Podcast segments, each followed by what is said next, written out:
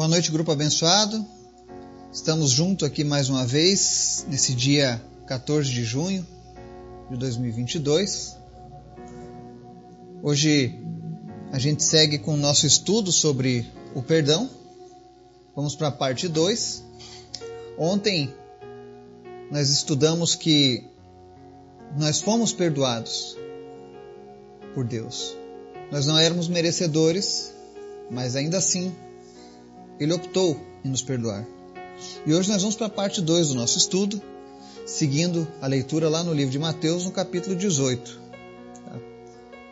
Eu quero agradecer a Deus pelas orações, a nossa viagem rumo ao sul correu bem.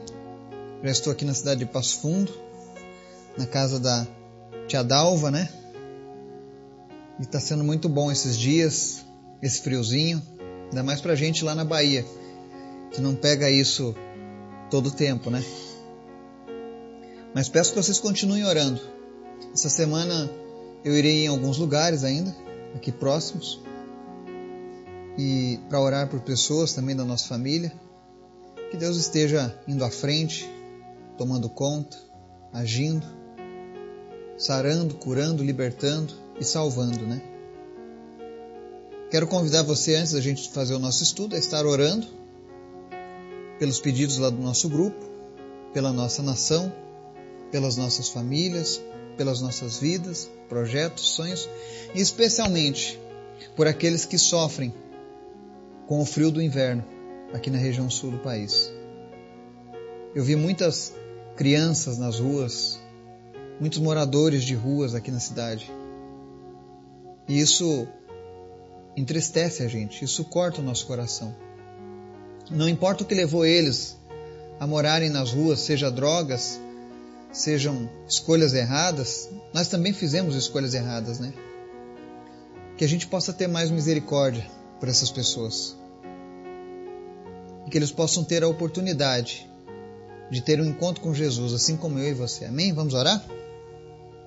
Obrigado, Deus. Tu é sempre bom, Pai.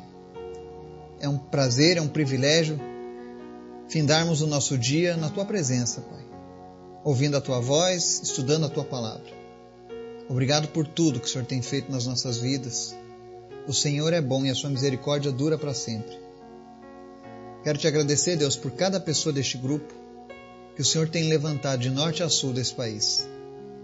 O nosso desejo, Senhor, era poder visitar cada uma delas. Mas o Senhor sabe de todas as coisas. Eu sei que se nós não nos encontrarmos aqui nesta vida, com certeza na eternidade, nós teremos todo o tempo do mundo.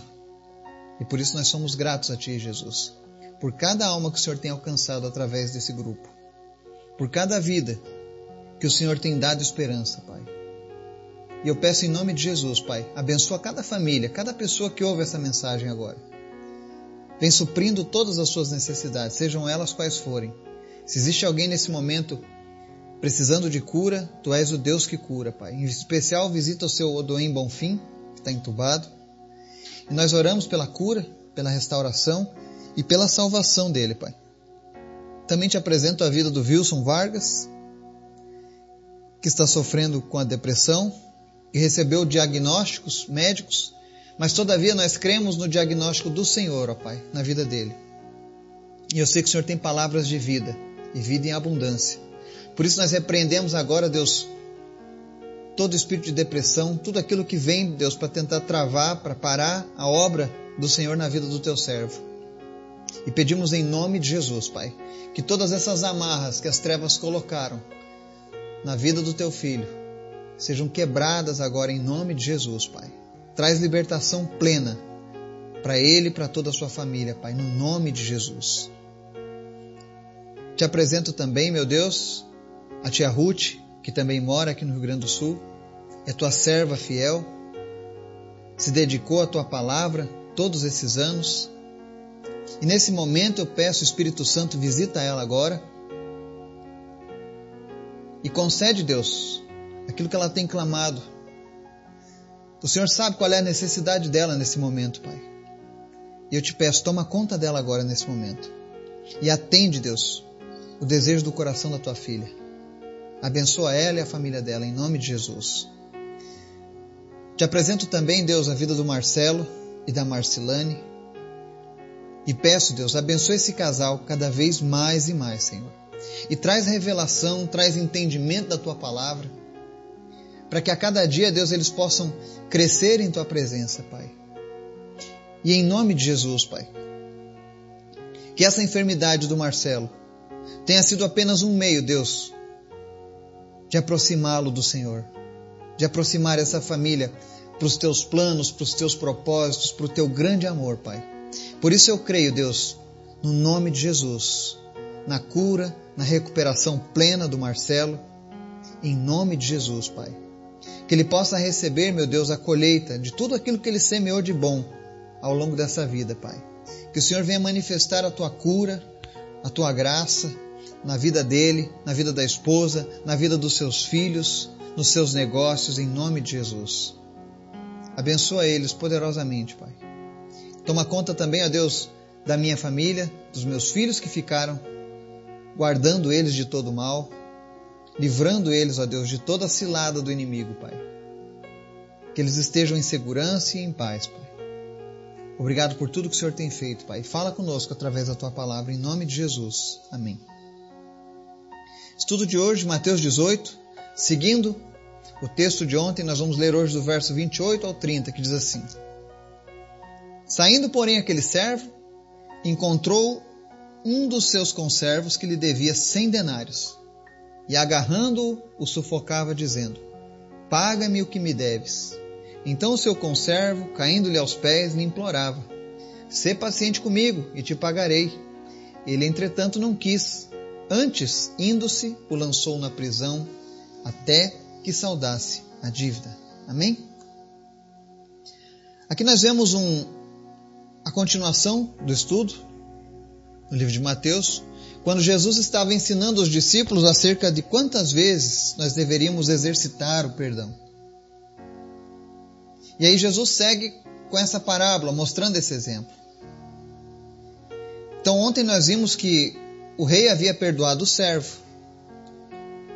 Mas quando a gente segue a leitura, a gente vê que o servo não aprendeu nada com aquilo. O rei teve compaixão, mas o servo só olhava para ele mesmo. Isso acontece também comigo e com você. Quantas vezes nós recebemos o perdão de Deus, nós recebemos a graça sobre as nossas vidas, e por um motivo ou outro nós achamos que estamos no direito de tratar os outros com diferença. O perdão que nós recebemos de Jesus é algo para ser replicado. É isso que faz o verdadeiro cristão, é a capacidade de perdoar. Mateus 6, verso 12 diz assim: E perdoa-nos as nossas dívidas, assim como nós temos perdoado aos nossos devedores. Lucas 6,37 diz assim: não julgueis e não sereis julgados, não condeneis e não sereis condenados. Perdoai e serei perdoados.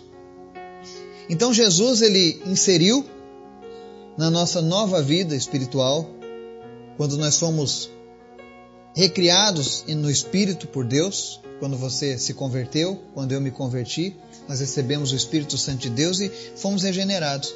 E uma das das qualidades que o Senhor colocou em mim e em ti é essa capacidade de perdoar, mas ela precisa ser exercitada.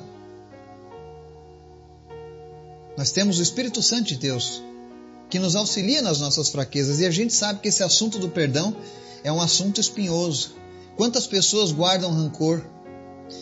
Eu tenho trabalhado há alguns anos com cruzadas evangelísticas e a gente ora por muitas pessoas enfermas. E não foram poucas as vezes eu não estou dizendo isso como doutrina, mas como conhecimento adquirido trabalhando. Muitas pessoas com câncer que nós encontramos no meio do caminho foram curadas dessas doenças quando elas liberaram o perdão. Geralmente, pessoas que guardam o rancor, que têm dificuldade de perdoar. No reino espiritual, o inimigo usa isso para manifestar um câncer, por exemplo. Claro, existem cânceres que são de origem genética, né? Mas existem casos, e eu não estou dizendo que são todos, tá? Que são causados por conta dessa, desse rancor, dessa mágoa que a pessoa carrega e não perdoa. Aquele homem recebeu o perdão de Jesus, do Senhor, do Rei, nessa parábola. Mas quando ele encontra o seu conservo, ou seja, alguém que trabalhava para ele e devia para ele, ele vai lá e agarra a pessoa e sufoca. Ele se achava não como um devedor perdoado, mas como um cobrador vingador. Porque ele pega a pessoa, agarra e sufoca, dizendo: Paga o que me deves.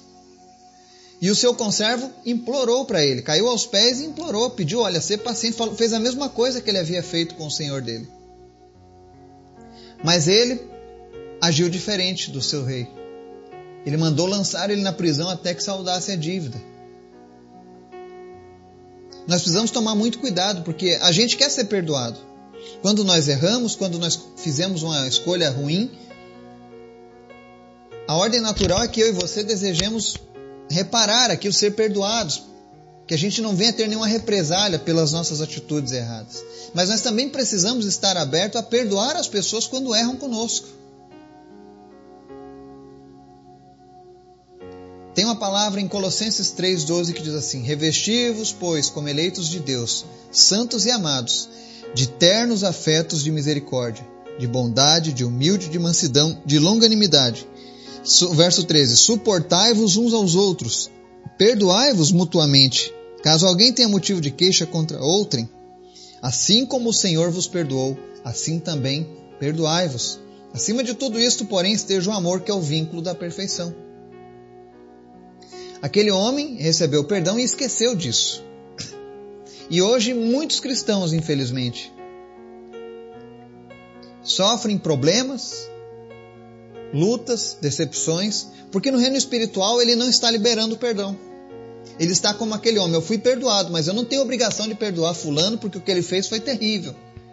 Eu não vou perdoar essa pessoa porque o que ela fez comigo me magoou demais. Uma vez eu, eu vi essa ilustração de que a pessoa que não perdoa alguém que a magoou, no reino espiritual é como se você pegasse e fizesse assim: eu vou tomar um gole desse veneno só para fazer mal para aquela pessoa que, que me fez raiva. Ou seja, só quem se prejudica é a pessoa que não libera o perdão. Então nós precisamos aprender que a cruz de Cristo ela tem que mudar a nossa identidade. Aquilo que recebemos de graça tem que ser dado de graça. Se você recebeu perdão de graça, pela graça, perdoe as pessoas de graça, pela graça. Porque você não é mais aquele velho homem, você não é mais aquela velha mulher que guardava rancor, que segurava a mágoa no peito e que alimentava doença, enfermidade, maldade no teu coração, que sofria com isso. Nós precisamos estar acima dessas coisas. E o verso 14 de Colossenses 3 diz: Acima de tudo isso, porém, esteja o amor, que é o vínculo da perfeição. Quando você perdoa, você exercita o amor. Porque amar não é você sentir, amar é você obedecer. É você escolher fazer algo não porque você está sentindo no coração, mas porque você sabe que é o certo. Eu preciso perdoar as pessoas que me ofenderam porque eu fui perdoado quando eu ofendi Deus. E eu não ofendi qualquer pessoa, nós ofendemos a Deus, o Todo-Poderoso, Criador.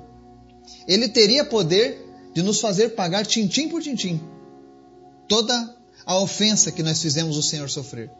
Mas ele optou em nos perdoar e nos dar o exemplo para que a gente pudesse fazer isso também. Amém?